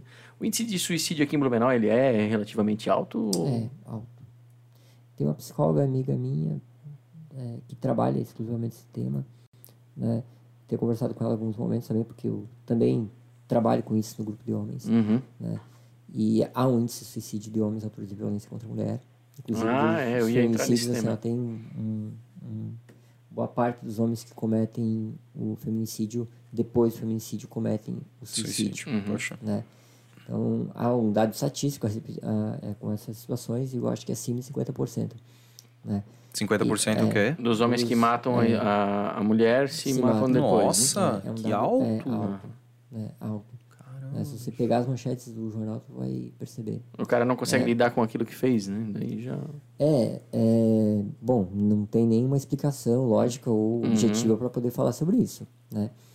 Mas, assim... É... Teve aquele caso, né, Ricardo, bem, ficou bem, foi bem ventilado na mídia. Era até um senhor de idade, né? Ele...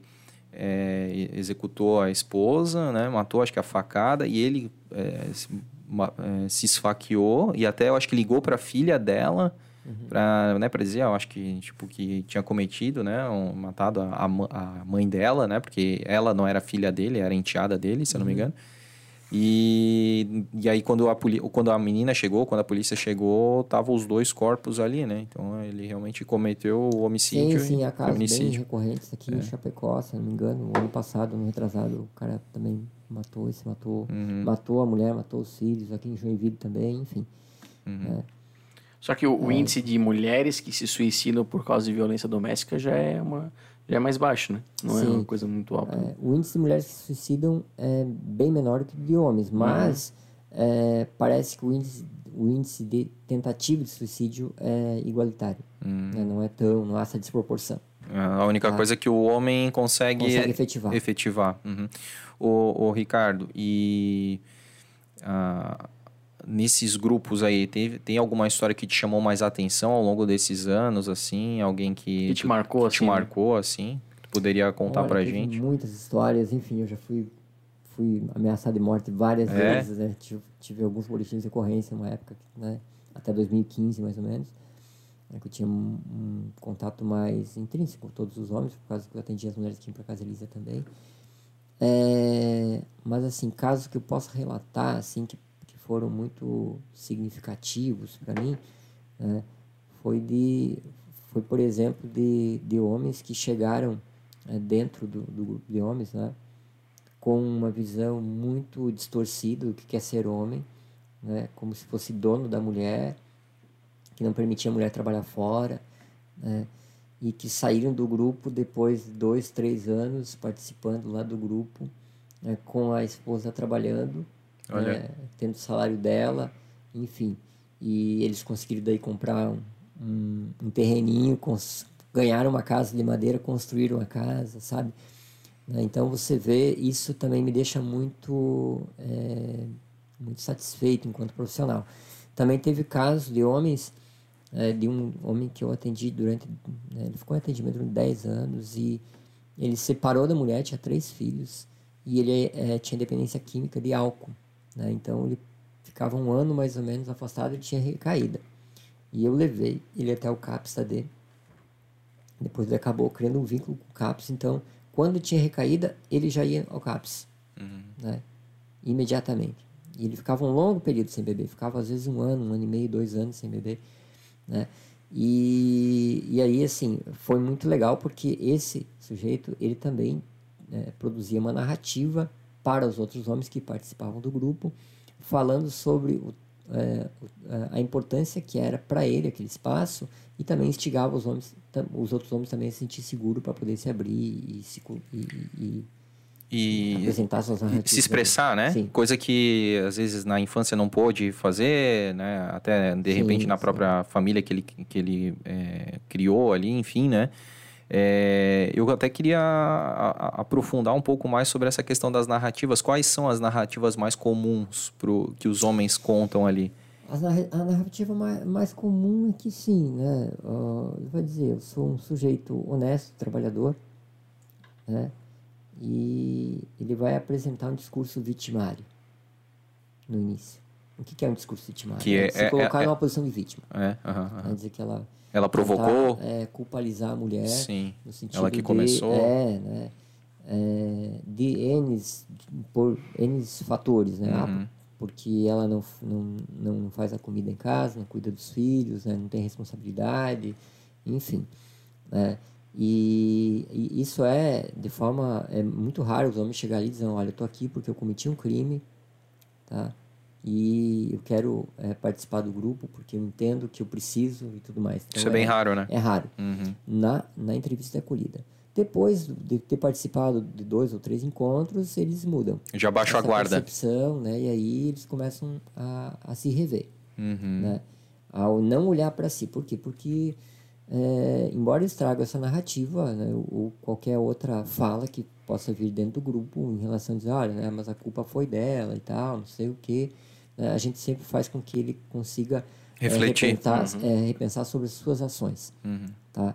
Porque é, numa relação né, a gente tem a nossa responsabilidade, a gente parte de uma perspectiva relacional. Né, um conflito não existe com uma só pessoa, uhum. uma situação de violência então, é, há uma relação simbólica, né? o Goffman fala disso, né? ele chama de interacionismo simbólico, né? que ele fala que é um, que, que, que é, é, é, um jogo, né? na verdade. Uhum. Mas é necessário ter esse entendimento a partir de uma perspectiva de gênero. E aí eu estou dizendo o quê? Que é necessário compreender que a mulher está no lugar que é um lugar de sujeitada. Tá?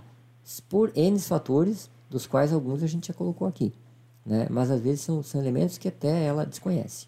Uhum. Né? E isso que eu então, queria também é, abordar contigo, Ricardo, porque hoje em dia é, se, né, se fala muito em tanto né, no machismo como algo negativo, o, fe, o feminismo também, né? Uhum. É, tá muito em voga, mas muitas mulheres uh, não entendem isso, assim, é, a gente percebe que muitas mulheres, inclusive, são machistas, né?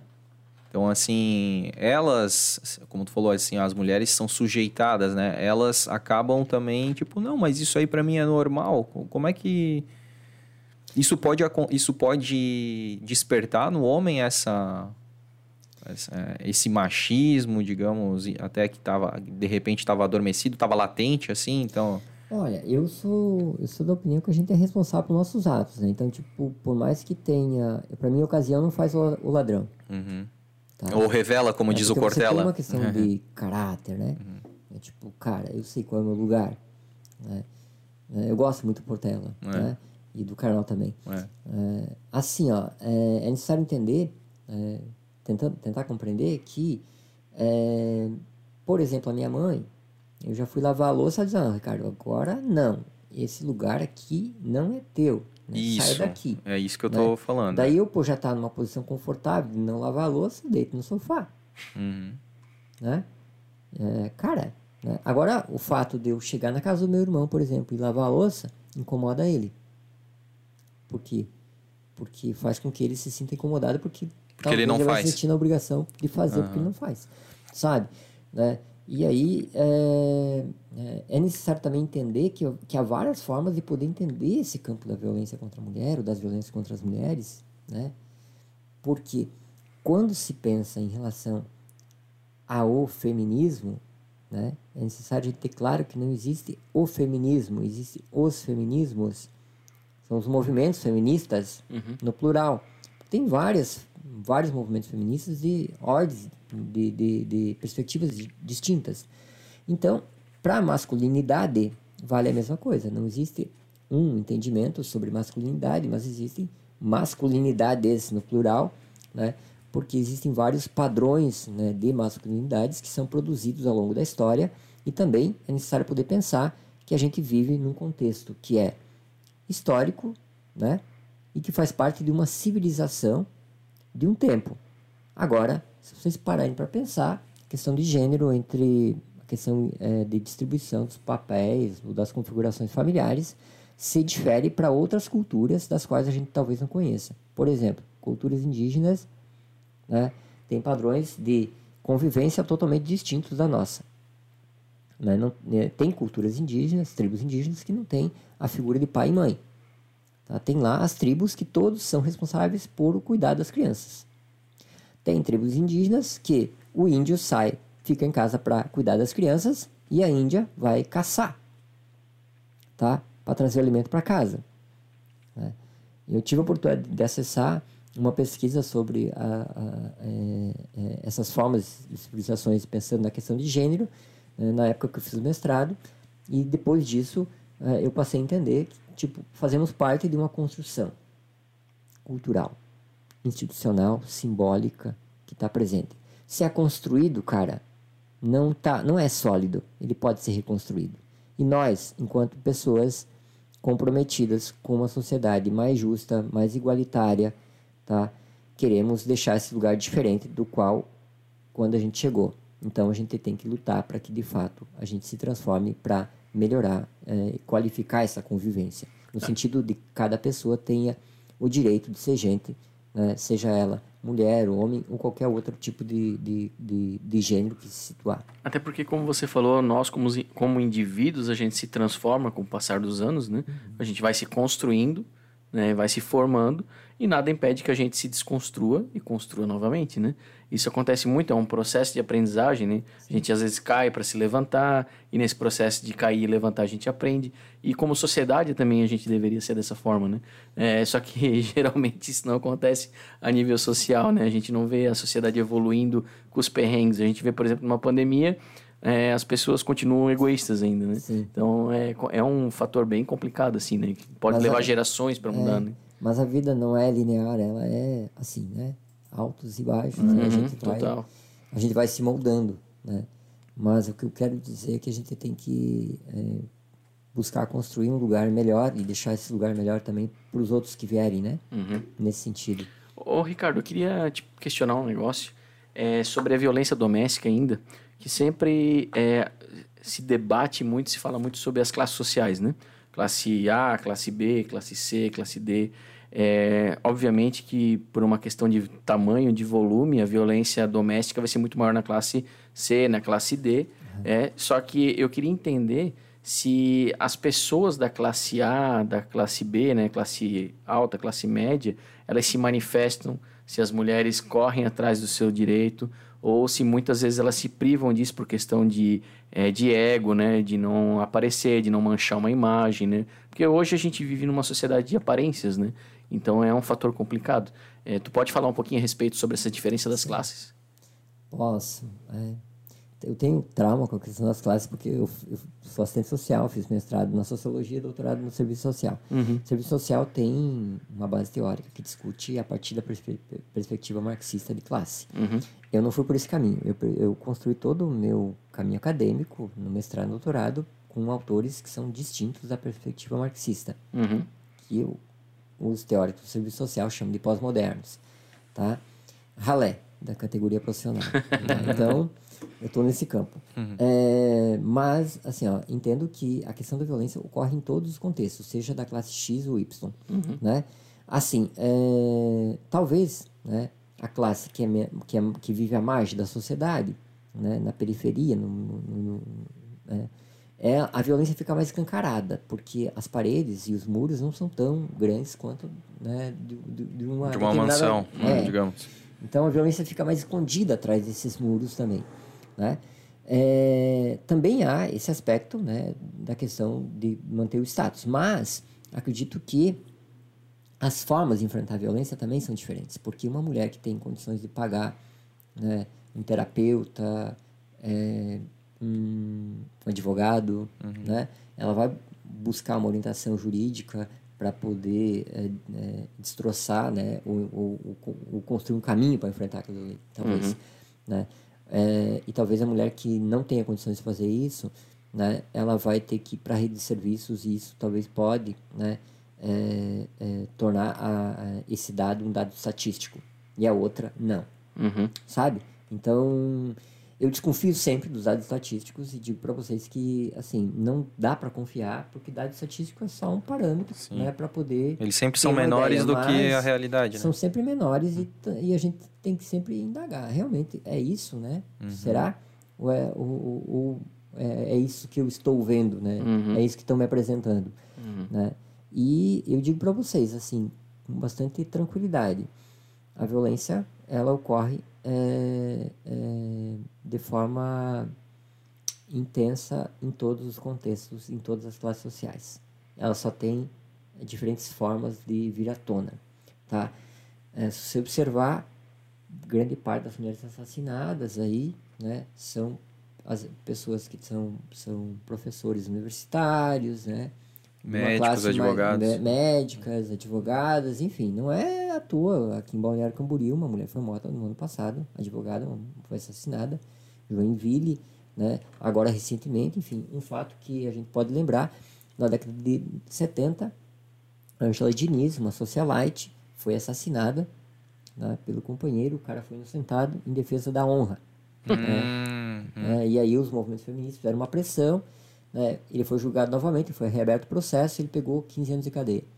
Tá? Foi isso que poten- potencializou com que, em 1985, fosse inaugurada a primeira delegacia de proteção à mulher em São Paulo. Né? Foi a partir desse momento que o Estado brasileiro disse: olha, violência contra a mulher é uma demanda do Estado. Né? E eu que pensei que a questão da defesa da, da honra era uma questão resolvida, agora, há 15 dias atrás, mais ou menos, eu vi que o STF decidiu que os advogados não podem utilizar a defesa da honra para poder manter né, as defesas dos feminicídios. E eu digo para vocês, qualquer processo que vocês pegarem, né, vocês vão observar que é, de forma subjetiva é, ainda está uma desqualificação daquela mulher, que isso é a defesa da honra, né, para defender o, as formas de violência que, que são denunciadas. né. Então eu digo para vocês que é, há um caminho longo a, ser percorrido ainda. Só o fato de falar defender a violência é uma coisa muito maluca, né? Ah, vou defender a violência. Pô, não faz sentido, né? Mas é, não, não defende a violência, defende o cliente. É, é, exato, exato. É, não, isso aí realmente é uma coisa muito muito antiquada, né? Essa, essa- esse artigo aí, né? Esse, essa lei aí, né? Meu Porque, Deus, pelo cara, amor tá de Deus, louco. né? Em defesa da honra, eu tu realmente dá a arma pro cara fazer o que quiser, porque ele pode alegar qualquer coisa em defesa da honra, né? Sim. Me traiu, ah, mandou uma mensagem pro cara no WhatsApp. ali, Exato, é. ah, então, Me desonrou. Exato. Desonrou. Pô, cara, é muito maluco. E aí, realmente, tu falou da Angela Diniz, eu acabei lembrando também da da Daniela Pérez, né? Também, né? Sim. Foi brutalmente assassinada. Esse acho que foi o mais emblemático, né, cara? Porque Um dos, né? É um dos, mas se não- hoje, até hoje se fala muito É, sim, casos, sim. Né? E ele ficou preso, depois, né, foi solto. E a mãe dela, né, a Glória Pérez, ainda fica é, destroçar, ainda está destroçada Ah, por sim, dentro, né? é. Porque a vida não volta, né? Esse Não. que é a, a grande questão, né? A gente teve também a do, que também foi bem emblemático, né? Deu muita repercussão nacional do goleiro Bruno, né? Sim. Ah, sim. É a Elisa, né? Elisa Samúdio, né? Que até hoje não foi achado o corpo. É, né? exato, Bem né? Mas complicado. eles foram, né, condenados Porra. ali. Então, assim, É, não... não- é porque não tem corpo, né? É. Porque, ah, inclusive foram condenados por ocultação de cadáver, É, né? Sim mesmo. É complicado, cara. Bem Mas é, complicado mesmo. é muito é muito tenso saber que nos dias de hoje muitas né, mulheres morrem em, decorrência disso, né? Que é uma é, falta realmente de diálogo, falta de sensibilidade. É, eu achei muito interessante saber como os grupos é, reflexivos funcionam, Ricardo. Eu não sabia que isso existia. Eu Sim, também não Boa sabia. parte É, não exato. sabe, sim. é. E eu achei interessante porque faz com que o homem possa se desarmar. A gente recebeu ah, um, um dos primeiros episódios até é, indo para o campo aí da ritualístico, né? A gente recebeu os- uns- alguns xamãs, né? O Sim. pessoal do xamanismo. E eles têm grupos é, Sim. ma- que eles chamam de o sagrado masculino, aí Sim, tem o sagrado sim. feminino. E aí eu, eu, eu fiz esse link agora, né? É, porque eles, fa- eles falaram assim, não, lá a gente lá a gente faz uma conversa sincera, uma conversa aberta, uma conversa honesta. É, porque o homem não pode chorar, né? Vamos falar da sexualidade do homem, né? Porque muitas vezes é, é isso também, né? Ele, Sim, ele tem claro. alguma frustração ali e ele acaba descontando, né? Na, na sua esposa, na sua mulher, né? E então assim é importante saber que ali nesse grupo ele pode é, conversar, se abrir, né? Mostrar quem ele realmente é, porque a gente sabe que a sociedade faz com que ele não, para que ele coloque uma máscara, né? Não só o homem, a sociedade como um todo, né? Pessoas aí Verdade. ostentando o que não podem, ostentando o que não têm, ostentando o que não podem sustentar, Vivendo de aparência. vivendo de aparências, né? E aí o homem entra também nessa, nessa questão aí e, e acaba se mostrando de uma forma, né? E aí, de repente, até por outros homens ele acaba sendo é, provocado, né? Não, mas como que tu deixa a tua mulher fazer isso? Como que tu deixa? E aí ele precisa mostrar para os outros, né? Tem muito essa questão, né? Ah, não, e aí, ah, não, resolvi Tem que lá mostrar que é o macho alfa mostrar- dominante. né? Exatamente, né? Então é. É, é ruim saber que a gente ainda vive isso, né, Ricardo? Sim. É, enfim, são tantos os desafios, né? Eu acho que né, é corajoso trazer um tema como esse, né? Para poder discutir. Né, e, e porque geralmente não é um tema que é suave, que é tranquilo. Mas nos grupos reflexivos a gente utiliza metodologias que possibilitam uma discussão de forma muito muito, eu digo muito Leve? é, de forma, é, eu diria de forma estratégica. Uhum. Olha só, é, vocês conhecem aquele programa é, da Grande Família que não que não está mais sendo exibido Hum, sim, né, na sim, TV sim. aberta. Eu recorto um trecho de um filme, de um, de um episódio em que o Agostinho Carrara ele questiona a roupa da Bebel da seguinte forma: ele está indo trabalhar de manhã, então ele viu uma, uma guria na rua né, com uma roupinha, é, com uma roupinha curta e tal, e ele diz, é, começa a mexer com a guria e quando ele olha pra guria é a Bebel, distribuindo panfleto, né? E aí ele fica doido de ciúme, vai pra casa e tal, e lá na casa até o Lineu, que é pai da Bebel, fala, olha, né, porque minha filha, né, com roupa curta não pode, realmente ela tá errada e tudo mais. E aí eu jogo esse episódio, que tem, recorto seis minutos dele, jogo o início ali, né, no grupo, e eu pergunto, e eu pergunto, e se fosse você, o que, que você faria? Então, né, dos homens presentes, apenas né, a maioria deles falou que, olha, minha mulher não pode ser assim na rua. né?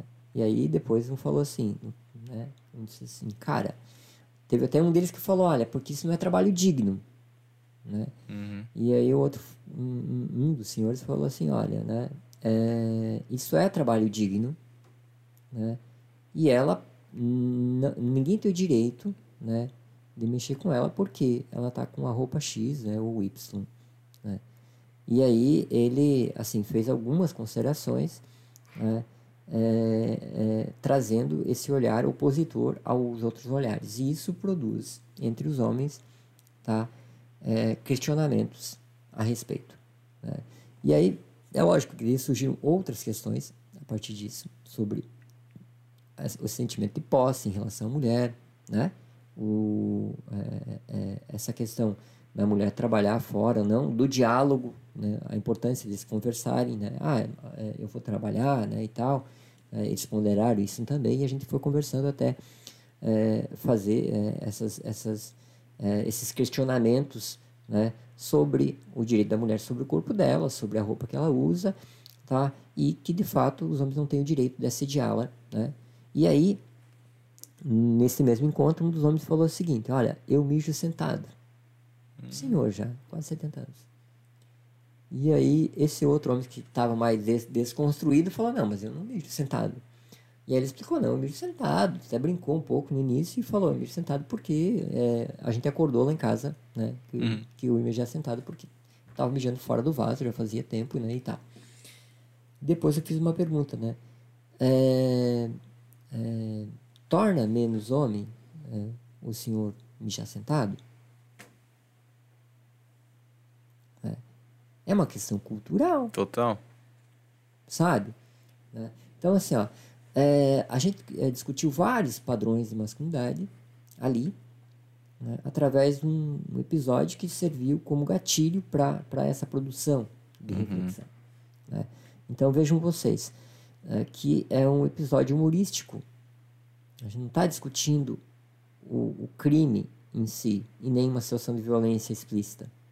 Tá? Mas que mas, retrata o cotidiano da família brasileira. Mas retrata né? o cotidiano que faz com que eles se sintam né, é, no direito né, de controlar uhum. né, o corpo da mulher e tudo mais. Então, é, é, legal assim poder pensar que tem estratégias que você pode é, construir né, para discutir né, que não sejam incisivas, coercivas, né, é, arbitrárias, é, mas que sejam didáticas, acolhedoras né, e que possibilitem com que os sujeitos consigam pensar nas, nas suas vidas a partir daqui.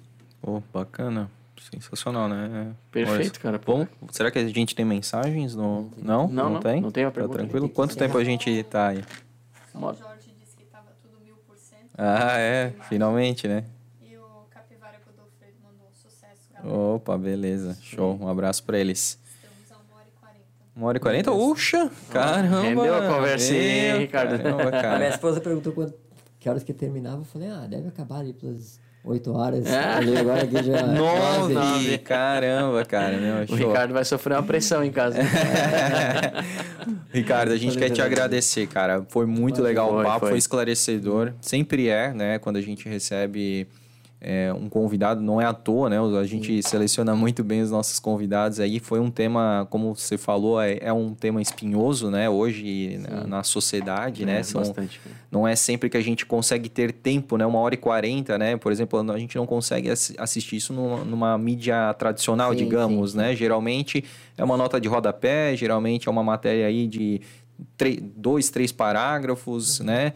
Ou então uma matéria de cinco 3, 5 minutos, Mais né? superficial na, na Muito superficial, né? E a gente aqui conseguiu aprofundar. Então, para quem está assistindo a gente, né, pelo YouTube, porque está passando a live agora, vai ficar gravado, vai ficar disponibilizado até no máximo semana que vem. Uhum. E também o pessoal dos, das plataformas de podcast que estavam nos ouvindo até agora, né? Então, uhum. pô, é, a gente vai né, conseguir atingir muitas pessoas aí e fazer essa reflexão, né? Legal. É, para as pessoas entenderem sobre essa questão dos grupos de ressignificação, porque eu particularmente não sabia que existia, acho que deve ter muitos homens que não fazem ideia. Sim, Entender sim. também que se tivesse, por exemplo, como a gente comentou, né, uma vara específica para julgar uhum. esses casos, seria muito melhor, cara. Pô, daria muito mais proteção para a mulher, né? Uhum. Celeridade no processo, pô. Acho que fica aí um apelo ao Poder Judiciário para olhar com isso aí com um pouco mais de carinho, né? O... E parabenizar pelo trabalho, cara. Pô, é, muitos anos aí já, né, nessa, nessa batalha aí pela igualdade de, de gêneros, Sim. né? E e enfrentando, né? Recebendo até ameaça de morte, então... É, mas eu, eu, eu é, bom, eu vivo isso, né? Trabalho com isso e para mim é satisfatório. Uhum. Né? Possibilitar uma contribuição no enfrentamento, né? mesmo que seja de forma tímida, é, nos enfrentamentos é, as, viol as múltiplas formas de violência. Uhum. Né? Então, penso que a academia tem um papel, né? cada contexto tem um papel, né? E a imprensa, a mídia, né, e essa, esse novo mecanismo né, e vocês estão utilizando, que tá, também está também tá muito em alta, Uhum. né? É, eu acredito que tem bastante influência, né? principalmente na garotada, né? Então, É verdade, que- que verdade. precisa É a base ali, né? Que entender isso. A gente vive aí numa situação muito delicada ainda, né? Como bem vocês colocaram. né? Uhum. Mas, A gente- momento, a, Sensacional. a gente é, espera que tu tenha gostado, É. né? De, de A estar gente- conversando. A gente tem até um presente para te dar aqui. que é um- Exatamente. É um, presente fornecido aí pelo nosso grande parceiro, a CRC Imóveis, que é o tradicional vaso. um Vamos vaso fazer uma troca, né? O É. Ricardo dá o O Ricardo dá o Legal. livro, peguei o Vou livro. mostrar aqui Obrigado. também para Um vasinho de concreto aí para aqui? você poder ornar lá na sua tá casa. certo, Sua esposa talvez vai gostar, Leão. Sim, sim, Ó, cheguei tarde em casa, mas eu te trouxe, trouxe um presente. é, exatamente. Aí, é ó. Um, um, mimo aí da, da CRC Imóveis. Sei. E, cara, só para finalizar, eu queria que tu deixasse uma mensagem para as mulheres aí que de repente estejam passando por, é, por uma violência psicológica, uma violência até física também, né? O que, que elas podem fazer para encontrar ajuda, né? Assim, né? é, a mensagem que eu posso deixar é que é, procure é, uma rede primária ou assim um amigo, amigos, trabalho, família, alguém que tenha confiança para poder se abrir ou até mesmo um profissional, seja do CRAS, do ambulatório, do SF, né, ou do próprio CREAS, né, que, que atende demanda espontânea, todos esses serviços, né, para poder enfrentar essa situação, se abrir, né, e buscar um caminho para enfrentar a situação. Pense que é como subir uma escada. Nunca vai chegar lá no último degrau se não pisar no primeiro. E tem mais, tá? É, tem muitas mulheres que não denunciam por medo, né? Mas o medo vai continuar existindo se não, se não denunciar. Então tem, tem uma hora que tem que enfrentar o medo. Uhum. E para isso é necessário buscar todos os mecanismos da rede de proteção. Embora seja frágil, existem e a gente tem que utilizar, né? amparados pela Lei Maria da Penha, enfim. A Secretaria de Assistência, é, é, eu posso falar com bastante segurança, que tem olhado para isso com bastante seriedade, né? por isso que tem serviços que trabalham especificamente com essa demanda, tem grupos de mulheres também dentro dos CREAS, né? grupos reflexivos para as mulheres, né? que é, trabalham emancipação, empoderamento, né? que vai dar subsídio para poder se fortalecer e realmente sair dessa situação. Tá ok? Tá ok. Tá ok. Show de bola. Então a gente Obrigado. agradece aí mais uma vez também. Valeu, Ricardo, valeu. A gente vai se preparar então pro episódio de número 30, né? Emblemático, Maurício. 3.0 turbo. Vamos que vamos então. Agradecemos a todo mundo que acompanhou a live e que acompanhou a gente aí no programa gravado também e também nos, nas plataformas de podcasts. E até o próximo episódio. Valeu. Valeu.